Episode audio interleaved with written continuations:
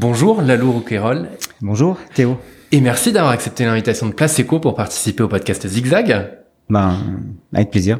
Le, plaisir est partagé. Euh, alors Lalou, dans cet échange, on va aborder ton parcours, ton parcours de skipper, d'aventurier et aussi celui de chef d'entreprise. J'ai envie de comprendre comment cette passion, qui a dû naître au bord de l'estuaire de la, de la Garonne, Gironde. Gironde, oui, c'est un J'avais bien commencé, c'est dommage. euh, et comment bah, cette passion est devenue ton métier et comment, après 34 années d'expérience, tu es toujours autant animé et euh, bah, par, par, cette passion et surtout faire le parallèle entre euh, le skipper, le navigateur et le chef d'entreprise. Voilà. Alors Lalou, qui es-tu? Euh, un blanc. Vaste question. Euh, qui je suis Je sais pas qui je suis, euh, mais en tous les cas, euh, je sais où j'ai envie d'aller et, et, la façon dont j'ai envie de le faire. donc ça c'est plutôt pas mal. donc après sinon, ben voilà, donc j'étais, je suis je suis né à Nantes, paradoxalement, mais mhm. euh, donc de parents euh, médocains. Euh, il se trouve que très vite, euh, donc à l'âge de six mois, j'ai rejoint donc le, le Médoc, la Pointe Médoc. Mon père était directeur des bacs donc entre le Verdon et, et Royan à l'époque et a été un des, des, des, fondateurs donc de ou des créateurs de, du, du, CNV, qui est le Cercle nautique du Verdon, où j'ai appris à faire de la voile. Donc dès, dès que j'ai su nager, en gros. Mhm. donc à partir de là, bah, j'ai toujours été euh, donc euh, en tous les cas jusqu'à l'âge de 15 ans donc j'ai toujours été dans, dans, dans le Médoc donc euh, entre l'océan et, et, et la Gironde donc et, l'estuaire plutôt à, à, naviguer beaucoup donc jusqu'à l'âge de, de, de 15-16 ans et puis ensuite donc je suis parti en école marine marchande euh, j'étais pas super doué à l'école en tous les cas, euh, ça correspondait pas forcément donc à mes aspirations donc de l'époque. Mhm. Donc du coup, mon père étant marin, marine marchande, il m'a envoyé sur une, sur une carrière. Moi, le, la mer m'a tiré. Le, c'était pas encore construit, mais globalement, donc l'élément maritime euh, donc euh, m'inspirait et, et, donc euh, j'ai j'ai fait trois ans d'école marine marchande à Marseille. Okay. Euh, donc où je suis sorti avec un diplôme d'électromécanicien marine marchande. Donc, j'ai jamais travaillé donc comme électromécanicien euh, donc sur les bateaux. J'ai travaillé comme euh, matelot à la pêche donc au Verdon. J'ai travaillé comme euh, mécano sur les bacs, notamment aussi au Verdon sur mer, mais jamais comme jamais comme électricien quoi. Et puis de fil en aiguille, je continue à naviguer toujours. Donc je naviguais sur des bateaux un peu plus gros, donc des dériveurs. Je suis passé au, au bateau donc un peu plus important et, et notamment il y avait la mini transat qui partait de Brest donc euh, c'était la première édition. La Mini Transat, ça se court donc en solitaire mhm. euh, sur des bateaux de 6 mètres 50. Donc ce sont vraiment des tout petits bateaux. La Mini Transat, c'est ce qui permet en fait euh, aujourd'hui donc d'accéder à la course au large. À l'époque, c'était pas du tout construit. La course au large, ça n'existait que par Tabarly, c'est-à-dire qu'en gros, la course au large, c'était il fallait ben, quelque part donc il fallait travailler donc sur les bateaux et puis pour le bah, pour l'honneur quoi. Mhm. donc donc voilà, il y avait c'était une autre époque. Donc c'était 1985. Je fais cette mini transat. Il se trouve que je la finis. C'est euh, l'année où on s'est connu aussi, donc euh, ben, avec euh, avec un autre navigateur aquitain qui s'appelle Yves Parlier, puisque en fait on l'a fait la même la même année.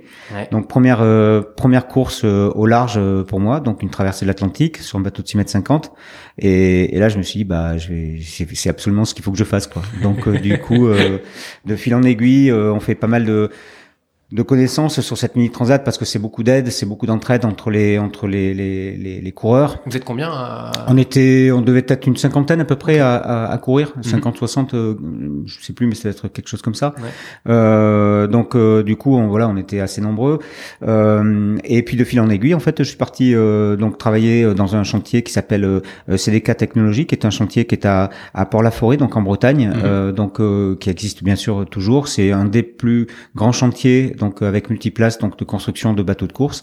J'ai eu la chance de pouvoir y travailler avec euh, Hubert Desjoyaux, qui est le frère de, de Michel, euh, qui est un, un constructeur de, de, de, bateaux de course, euh, mais surtout un très grand constructeur de bateaux de course, qui m'a montré un peu ce que c'était que, que le plastique, que le composite, que, que, que ce que c'est qu'un bateau. Mhm. donc comprendre tout l'intérieur aussi. Comment? Comprendre tout l'intérieur, parce que bon, tu le comprends forcément en navigant, mais ouais, ben en fait, en, construire. Voilà, ça permet de mieux connaître les, les bateaux, la structure, surtout la mhm. structure, donc le composite était quand même un peu à ses, à ses débuts. Hein, donc 85, en tous les cas, le composite comme on le connaît aujourd'hui n'existait pas. Mmh. donc on, on, tâtonnait beaucoup, on faisait beaucoup de cuisine. Euh, ça, me, ça, me, ça me parlait. En tous les cas, j'aimais bien, j'aimais bien ça. il se trouve qu'en cours de route, donc je préférais quand même aller naviguer. Donc j'ai eu la chance de pouvoir aller embarquer sur un, un catamaran de, de 60 pieds. Donc on parle en pied sur les sur les sur les bateaux. Donc alors 60 pieds, ça fait ça fait 18 mètres. Donc c'était un catamaran qui s'appelait le Jabir Azurel à l'époque, qui était un, un catamaran à foil. Euh, mhm. Donc euh, c'était un des premiers donc catamarans vraiment à foil. C'était des foils additionnels. On avait expliquer le foil au cas où? Alors le foil c'est euh, en fait c'est c'est ce qui nous permet donc de décoller donc de, de en fait de, de supprimer euh, de la surface mouillée donc sur les bateaux donc d'accélérer donc d'avoir des vitesses plus élevées etc. Alors là c'était vraiment l'ancêtre du, du foil volant. Mhm. C'était plus un appoint donc qu'autre chose donc pour éviter d'enfoncer trop les, les, les, bateaux mais le principe était était vraiment là. Mhm. Et, et donc j'ai travaillé deux ans avec avec le skipper François Forestier sur ce sur ce projet, sur ce bateau, euh, qui est parti un peu un peu en vrille euh, donc euh, sur le sur la fin comme comme ça peut arriver. Euh, puis très vite, euh, je, bah, j'ai voulu euh, donc bah, voler un peu de mes de mes propres ailes et j'estimais que j'avais que j'avais une connaissance donc des composites. enfin, quand on a 20 ans, on doute de rien. Hein. Donc ça, dans, ton, sourire et dans ton petit rire, c'est ça que j'ai compris. J'en avais 22 à l'époque et donc globalement, je ne doutais pas de grand chose et et donc en 87, j'ai eu une proposition pour aller travailler sur le bateau de, de Tito Lamazou. Sur Écureuil d'Aquitaine bah ici euh, chez maintenant ce qui est devenu euh, CNB, euh, donc Lagoon aujourd'hui, etc. Donc c'était vraiment le tout début. donc 87, mhm. il y avait Dieter Gus qui, qui en est le patron, donc venait d'ouvrir le, le, le, chantier, enfin qui venait de l'ouvrir. En tous les cas, donc il, il avait ouvert les portes mhm. et, on pouvait accéder donc à l'intérieur du chantier qui était absolument pas prévu pour pouvoir faire du composite, mais avec bah voilà avec d'autres d'autres gars. Donc on a on a refait ce bateau et puis j'ai monté donc cette société parce que bah, parce qu'en fait c'était difficile de travailler donc euh, enfin en tout cas donc les skippers proposaient pas forcément de contrat toujours pareil donc euh, que travailler euh, donc voilà dans l'illégalité c'était pas mon truc mmh. ça, je venais de la marine marchande de, de, choses qui qui sont quand même assez normées donc ça m'intéressait pas. Donc du coup j'ai monté cette cette boîte qui s'appelle donc toujours aujourd'hui Stratocompo qui était qui a été reprise par mon premier employé donc de l'époque qui s'appelle Jean-Christophe Lair avec qui j'ai travaillé tout de suite donc du reste des, des 87 euh, euh, et donc de fil en aiguille, donc moi d'un côté je naviguais sur les bateaux, donc je ma prestation en fait sur les bateaux était à la fois euh, de navigant et à la fois donc de préparateur, donc mhm. préparateur plutôt spécialisé dans le composite, donc mhm. dans la dans dans la transformation de la matière euh, donc dessus. Ouais. Ensuite, euh, ben voilà, donc Stratocompo a, a marché un peu de un, peu tout seul quelque part. Donc euh, Jean-Christophe donc euh, l'a l'a vraiment euh, fait tourner. Donc quand moi j'étais pas là, quand j'étais embarqué donc sur les bateaux. Et puis de fil en aiguille, donc j'ai pu louer un très rapidement, pareil en 87. L'été 87, un, un prao. Alors un prao, c'est une pirogue polynésienne. Mm-hmm. Euh, et donc de cette pirogue polynésienne, donc euh, euh, on a fait euh, du, du, du, RP, donc de la relation publique essentiellement parce qu'il fallait quand même manger malgré tout. Bah ouais. Euh, c'est ça aussi, ça fait partie ça, ça va être intéressant. On va en parler de, de comment on gagne sa vie en naviguant. Ouais, c'est ça. En fait, qu'est-ce qu'on met en œuvre pour pouvoir donc gagner sa vie ça, Parce que tu as la partie entreprise dont tu viens de parler aussi, la casquette de chef d'entreprise. On y reviendra avec l'Allo Multi. Oui. Mais cette partie quand t'es skipper, bah, comment tu, tu, tu gagnes ta vie? Aujourd'hui, on voit beaucoup de skippers qui font des conférences et, ça fait partie, j'imagine, du gain-pain. Mais globalement, comment on fait aussi pour aller chercher des sponsors et, et quand on est une entreprise, quel est l'intérêt de sponsoriser aussi euh, des navigateurs? Bien sûr.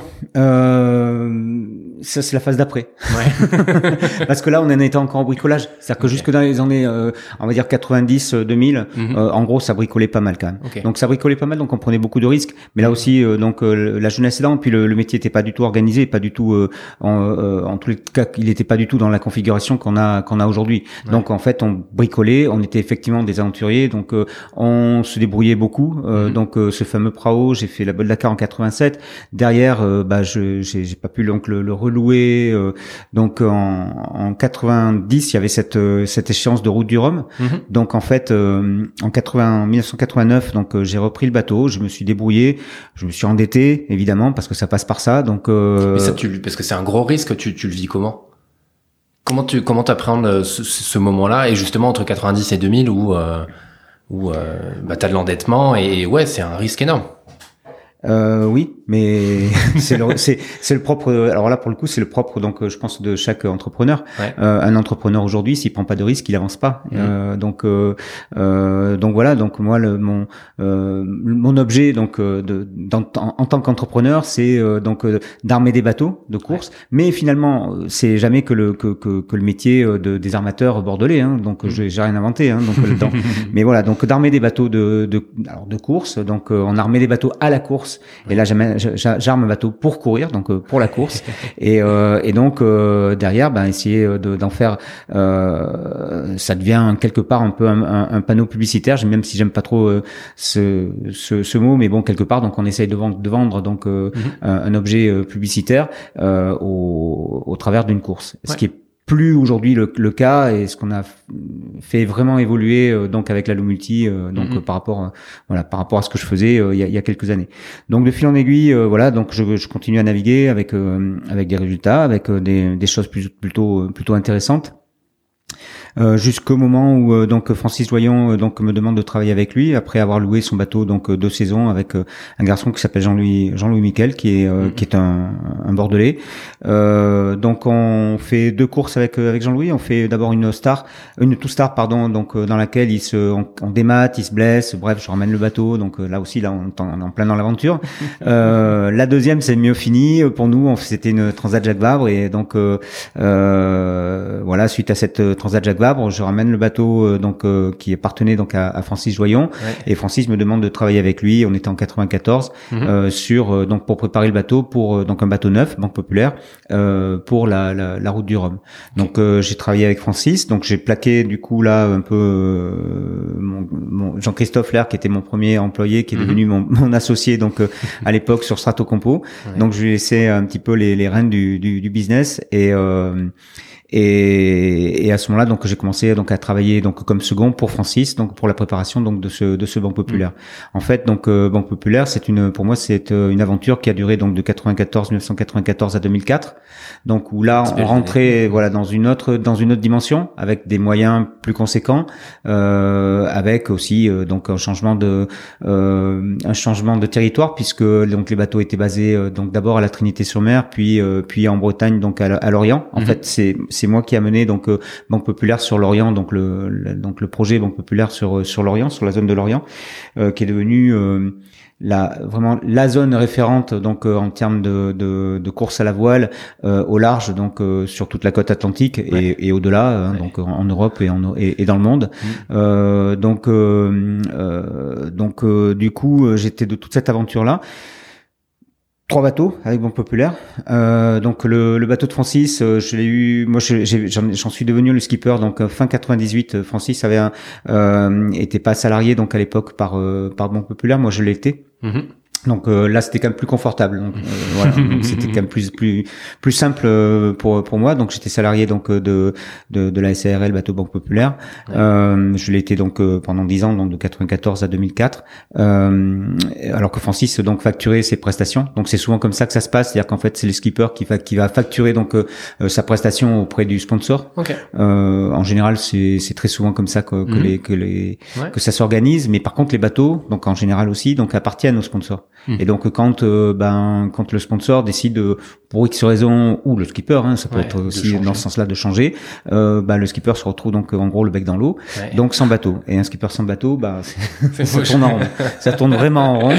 Euh, voilà. Et, et donc euh, euh, donc Francis a été débarqué donc fin après la route du Rhum 98. Donc moi j'ai récupéré ce bateau tout simplement parce que dans un premier temps parce que j'en étais le second, donc j'en étais le, le responsable. Mhm. à la suite de de ça, ben ils ont fait un audit, euh, donc là on, et là on est dans le sponsoring, c'est-à-dire qu'on se demande, donc c'est une grosse société quand même, banque populaire, euh, qui se demande euh, est-ce que on continue donc d'investir donc dans la voile, qu'est-ce que ça nous amène, ou est-ce qu'on bâche tout et puis on vend le mhm. bateau et on n'en parle plus? Donc et toi tu te places comment à ce moment-là? Ah ben, moi je suis, moi j'ai aucun, aucune espèce de champion en gros. Euh, donc euh, je suis un pion et donc j'ai aucune espèce de d'influence quelle qu'elle soit euh, donc sur le sur les décisions qui sont prises. Il faut que ce mhm. soit des décisions. En plus bon c'est quand même des, des grosses boîtes comme ça, c'est très politique. donc on rentre vraiment dans des dans des fonctionnements qui sont qui sont très lourds. Mhm. donc donc du coup bah il y a des audits qui sont faits auprès donc de sociétés spécialisées qui qui qui décident de dire devenez donc il y avait plus en fait de banque référente dans la dans dans la voile donc Crédit C'était c'était une autre époque. C'était euh, Philippe Jonto avec une autre époque. Et donc ils se sont dit ben on va devenir donc euh, vous avez la possibilité en tous les cas de devenir donc la banque référente euh, donc pour pour la voile pour nautisme et et, et afférent. soit ils prennent le, c'est pas le train mais le bateau en route. Mais... Ouais le bateau en route et voilà soit donc ils laissent tomber et puis ils vont faire du football ou autre chose. donc il se trouve que c'était plutôt bon quand je dis que j'étais un pion, oui évidemment, mais euh, j'étais quand même assez. J'imagine dans le. En tous les cas, j'étais assez proche donc du directeur de la communication qui a aussi euh, fortement influencé euh, donc la, la, la, prise de décision euh, finale. on était assez proches et donc je pense qu'on avait la même la même vision donc mhm. du développement de la course au large. Mhm. Donc on a pu on a pu continuer avec des moyens assez conséquents. Donc il y a eu une construction d'un premier bateau. Ça coûte combien un bateau? Alors, euh, Alors, ça a dû évoluer au fil des années aussi. Mais ça, quand on parle de construction de bateaux, euh, est-ce qu'on on parle en millions d'euros, j'imagine? Euh, Oui, on parle plutôt en millions d'euros. Ouais, ouais. Donc, euh, à l'époque, on parlait en francs. Donc, donc, je me souviens pas combien ça pouvait coûter. Combien ça pouvait coûter. Par contre, je sais exactement combien ça coûte aujourd'hui un, le, le, un, bateau donc de course, un IMOCA. Donc, un IMOCA, c'est les bateaux qui vont faire donc le, le Vendée Globe. Mm donc, faut compter autour de 6 millions, 6 millions et demi en fonction donc des, des projets sur un bateau neuf.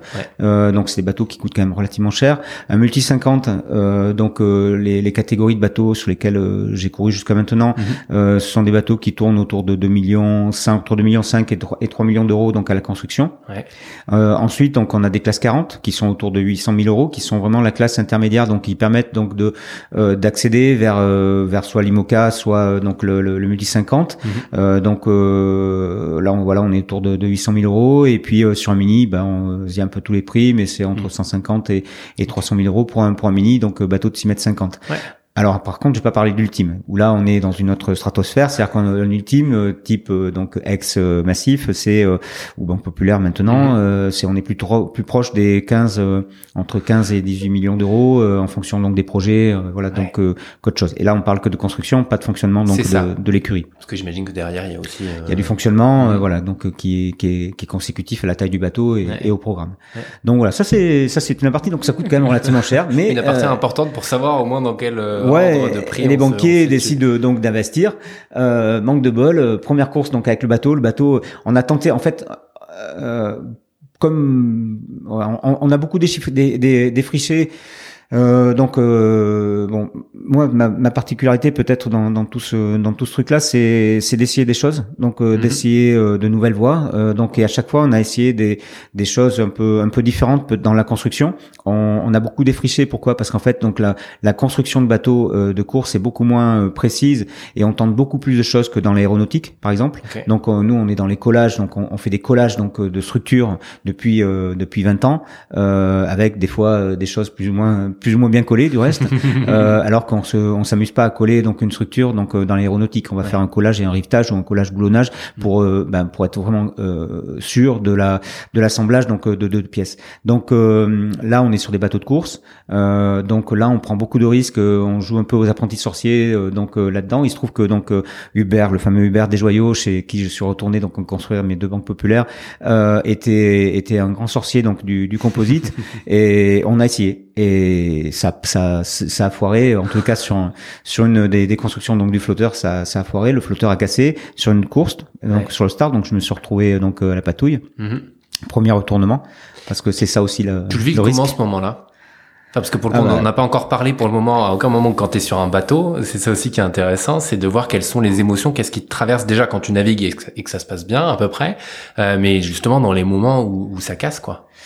Euh, bah, quand, quand, ça se passe bien, bah, enfin, en tous les cas, globalement, sur l'eau, je suis, je suis, c'est, c'est, je suis extrêmement à l'aise. Enfin, c'est difficile de parler de ça, mais bon, globalement, je suis plus allé sur l'eau que, que, que, que, que sur terre. C'est, c'est un élément qui me, qui me convient complètement. Mhm. Un bateau, je comprends comment ça marche, surtout au multicoque. euh, je comprends vraiment sa, sa fonction, comment, comment ça marche, comment on arrive à le faire tourner, euh, ce qui se passe dessus. J'ai, j'ai, j'ai l'œil qui, qui est, qui est acéré, sur le, avec lequel je, je vois à peu près tout ce qui se passe.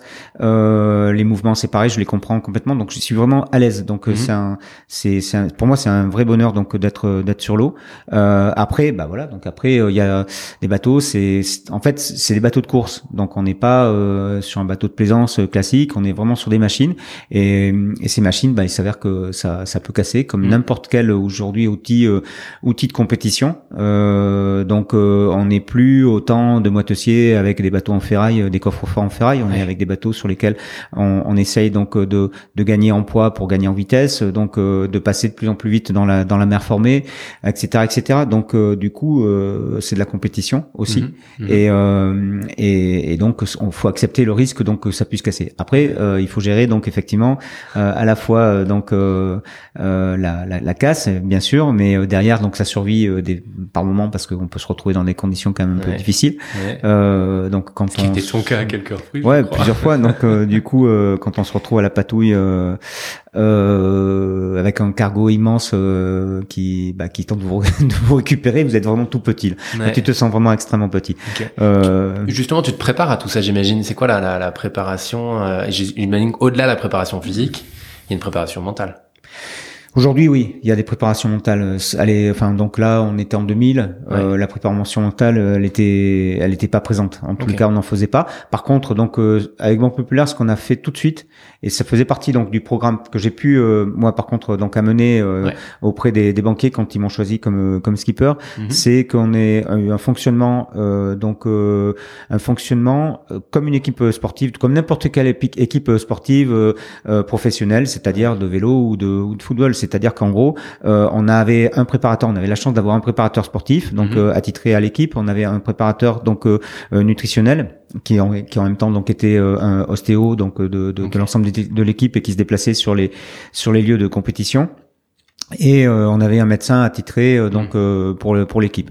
Donc euh, globalement, c'était un, un vrai Entouré euh, de, de tout ce qu'il faut. on a pour- vraiment essayé de fonctionner comme une équipe sportive euh, Ouais. et, et pour ça donc j'avais la chance de pouvoir travailler avec un garçon qui s'appelle Da- Daniel Souben euh, qui est euh, vraiment une référence donc en la matière qui est euh, aujourd'hui donc préparateur de nombreuses équipes donc notamment en Suisse de, de, de bateaux de, de, de course et donc euh, qui avait ce côté donc euh, coach euh, donc de et, et management donc d'une équipe euh, Donc ça c'était important parce que ça faisait c'était peut-être le- vraiment le début donc euh, où on où on passait de du bricolage à au- à la reconnaissance donc euh, d'un de, de ce que c'est qu'une équipe de, de donc de, Mhm. de navigation une équipe donc de, de qui, qui arme un bateau de course et qui va euh, qui va naviguer euh, sur ce bateau pour essayer d'en tirer la quintessence et c'est la première fois qu'on le faisait donc avec Banque Populaire après toutes les équipes s'y sont mis Mhm. que ce soit les Groupama et ou autres en tout Ouais. cas voilà ils s'y sont tous venus mais on a été les premiers donc à, à avoir cette cette démarche là Mhm. euh, donc euh, donc pas de préparation mentale c'est venu euh, par la suite Ouais.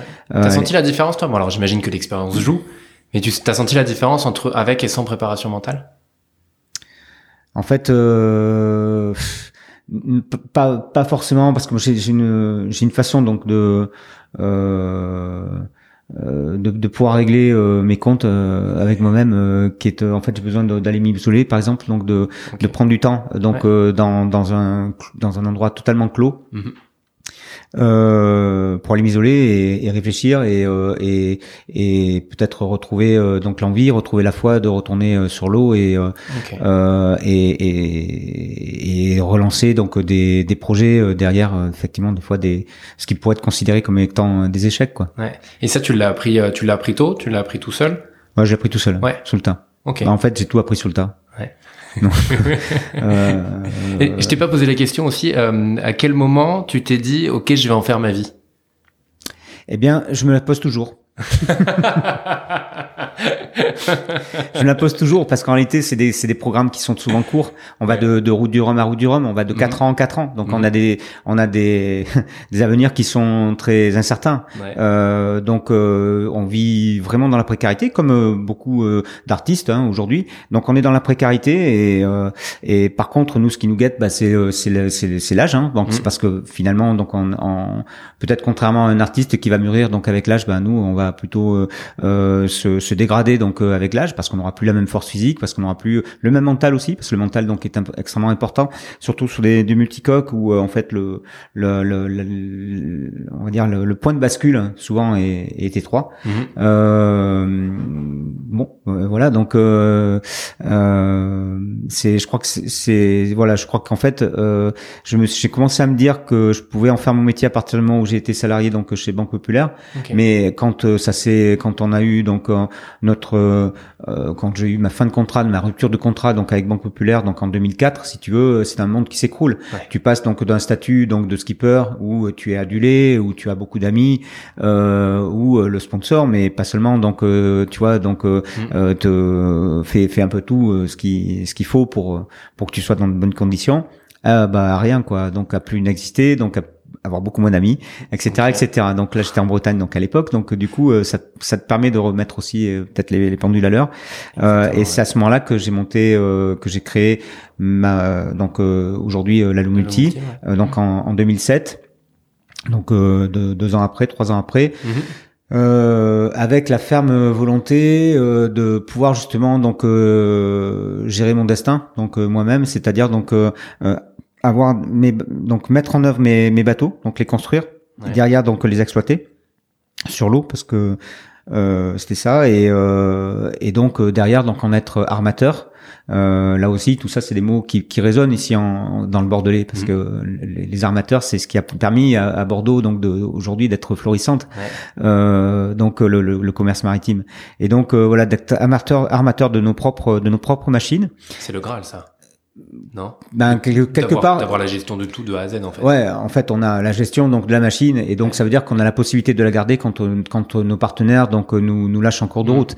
Euh, voilà, donc euh, donc en 2007, euh, j'ai monté cette boîte, j'ai j'ai monté donc ce, ce premier ce premier bateau et donc qui est un multi 50 euh, que j'ai perdu en 2010 et en 2011, on a décidé avec avec ma femme. en plus, c'est vraiment. J'ai perdu, j'ai perdu le bateau. Donc je me suis retourné et le bateau a été détruit euh, donc euh, par le cargo qui nous a récupéré. Euh, donc on était quatre à bord, tout le monde a été a été récupéré.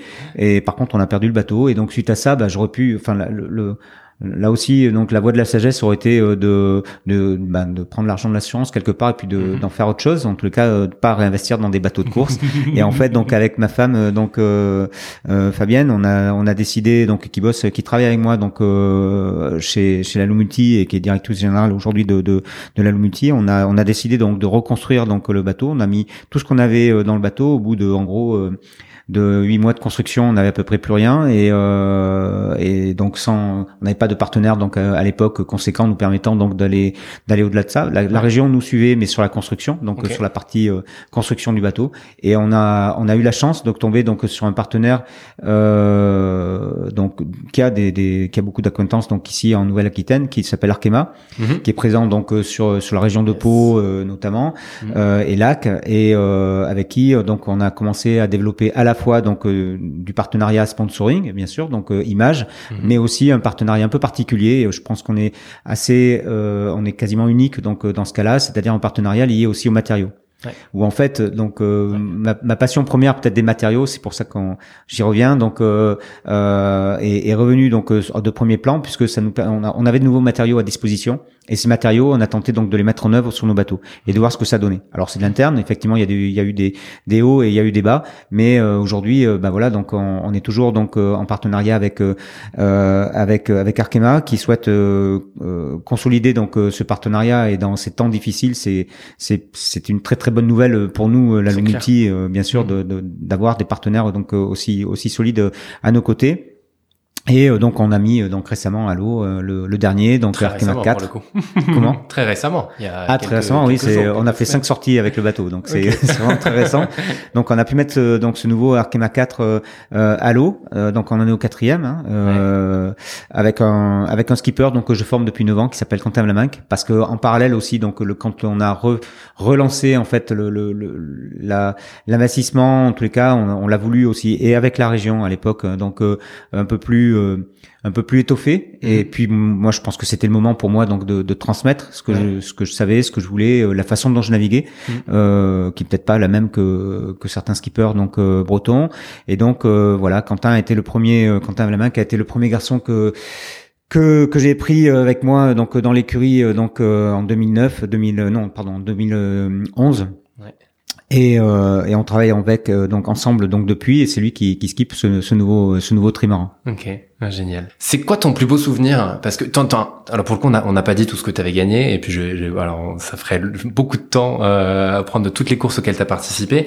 Quels sont les euh, parce que tu as, as, gagné euh, en 2017 la, la mythique Transat Jacques Fabre.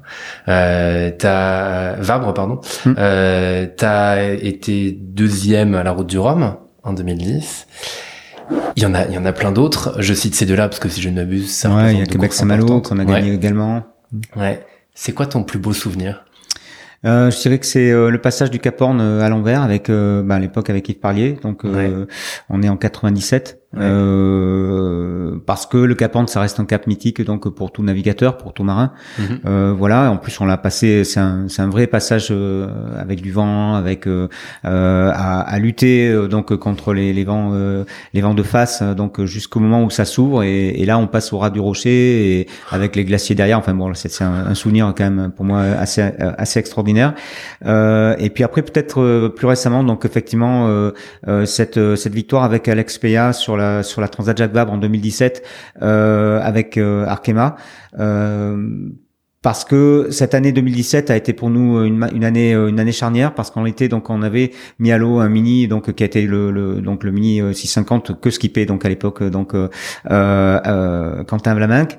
Euh, ce mini c'est le premier bateau euh, donc en composite recyclable que produit euh, donc au, au, large. Le premier bateau en général. On a fait une mhm. première mondiale avec avec ce, ce, bateau de 6 mètres 50 donc le bateau finit la mini transat. Il finit 7 sur la sur la mini transat en 2017 et nous on gagne donc le la Transat Jacques Vabre avec euh, avec euh, avec Arkema. Globalement, c'est une année extrêmement remplie. Euh, on a eu beaucoup de déboires. Le bateau, quand on l'a mis à l'eau en 2013, je me suis retourné. On a remis le bateau. En, enfin bon, donc on a eu beaucoup de déboires avec ce avec ce trimaran. Et puis là, voilà, on arrive. C'est une année une année où tout tout nous sourit. Et donc c'est vrai que c'était un, un très beau un très beau souvenir avec avec avec une équipe, avec bien sûr parce que on, on travaille pas tout seul. Hein. Aujourd'hui, mm. on est on est 14 donc chez chez la Lumulti. Donc en, permanent. Mm. Euh, donc voilà, avec euh, avec beaucoup d'enthousiasme et, et, beaucoup de réussite sur cette année 2017 où on gagne quasiment toutes les courses auxquelles on, s'engage. donc euh, donc très très belle année pour nous. Ouais. Très beau souvenir. Qu'est-ce qui qu'est-ce qui fait que tu as toujours été à ce niveau-là depuis une, une bonne trentaine d'années, d'après toi? Je dirais que c'est le fait d'aller chercher les, je, je, casse les pieds à mes jeunes, euh, donc euh, aux jeunes que je forme, en leur disant que le, le diable se cache dans le détail systématiquement, et donc d'aller toujours dans le détail. Je crois qu'en fait, euh, euh, je me satisfais pas d'un à peu près, donc je vais toujours aller voir euh, un peu plus loin, un peu dans le détail, et puis le fait donc d'être dans l'innovation, donc d'aller chercher des choses. Il y a, il y a beaucoup de choses dans l'innovation qui qui sont intéressantes, donc au final, et on se dit mhm. c'est génial l'innovation, sauf qu'il y a il y a quand même aussi énormément d'échecs. Euh, euh, mais euh, mais par exemple euh, les foils courbes qu'on utilise aujourd'hui sur sur sur nos multi 50, mhm. c'est moi qui ai eu les premiers donc en 2000 sur un trimaran donc qui s'appelait à l'époque Banque Populaire et, et dont, et l'architecte était Marc Lombard donc qui a été le premier donc à, à avoir l'idée donc lui de mettre des foils courbes et moi j'étais le, premier à, à, à, accepter donc de prendre le mhm. Risque de, de mettre des foils courbes et en fait je crois que le, le fait d'accepter donc l'innovation, d'accepter le risque que représente l'innovation. C'est peut-être euh, voilà ce qui ce qui a fait ta force. Ce qui a fait ma différence. Ouais. Différence qui, est, qui est une force. Après, voilà, mais c'est. Je le dis à ta place. T'as pas envie de le dire, mais je le dis à ta place. Et d'ailleurs, tu parles de, de, matière beaucoup, mais euh, je trouvais intéressant la suite. Euh, c'est que c'est-à-dire, tu as, as le projet, si je, si je ne m'abuse, pour 2023, euh, de faire un, un, bateau construit en matériaux recyclables et alimenté par des énergies renouvelables. Oui. Là aussi, ça doit être génial d'avoir un projet comme celui-ci, toi qui aimes bah, autant les matériaux. Là, en fait, on, le projet, on l'a commencé. Euh, c'est-à-dire que, euh, c'est, en fait, c'est assez, euh, c'est toujours pareil. Moi, j'arrive pas à me, à, quelque part me satisfaire que, que de ce que j'ai. Et, et, donc euh, il faut toujours euh, que j'imagine donc des projets pour arriver à rebondir et à, et, et, voilà et avancer. Mhm. et euh, au final donc cette année on a eu la chance de recruter un jeune Guadeloupéen qui s'appelle Kenny Piperol qui est donc notre dernier recrue qui est un, garçon qui a, qui a déjà un, joli bagage. C'est un tout jeune garçon il a 24 ans. Mhm. Kenny donc il a ce projet donc de classe 40 donc c'est la c'est la catégorie dans laquelle avec laquelle donc on pourrait s'engager sur cette course en, en 2023. Donc euh, euh, l'objet c'est de construire ce bateau entièrement donc euh, en matériaux recyclables. donc de la alors c'est sans rentrer dans le détail en, gros les bateaux ils sont faits donc en sandwich.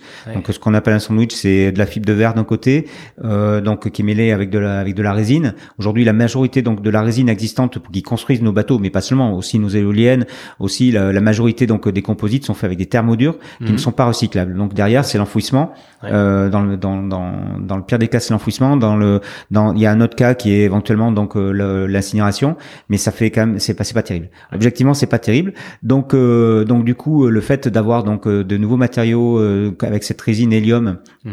qu'a développé donc Arkema, avec laquelle on travaille depuis 2006 aujourd'hui, 2006 pardon, excuse-moi, depuis 2014 donc aujourd'hui depuis 6 ans, nous nous permet d'envisager des choses super intéressantes. Et donc à chaque fois qu'on a construit des bateaux, on a construit pour le, le, le, futur, donc euh, pour le futur bateau et pour le futur projet. Et donc ce qu'on a, des, on a construit donc euh, sur Arkema 4 des, des pièces euh, qui vont être exactement dans le même matériau et dans le même euh, dans la même conception mmh. que le futur classe 40. Donc avec lequel euh, on commence donc à, à, à, travailler donc avec les architectes parce qu'il faut adapter le matériau donc aux efforts parce que c'est pas tout à fait les mêmes matériaux. Donc c'est un thermoplastique. Donc du coup mmh. lui est recyclable. Pourquoi? Parce que thermoplastique ça permet donc de, de dissocier la résine d'un côté, donc le, ce qui permet donc le, le, composite d'exister, euh, et la fibre de l'autre, donc de récupérer la fibre brute et la et la matière première, donc la résine.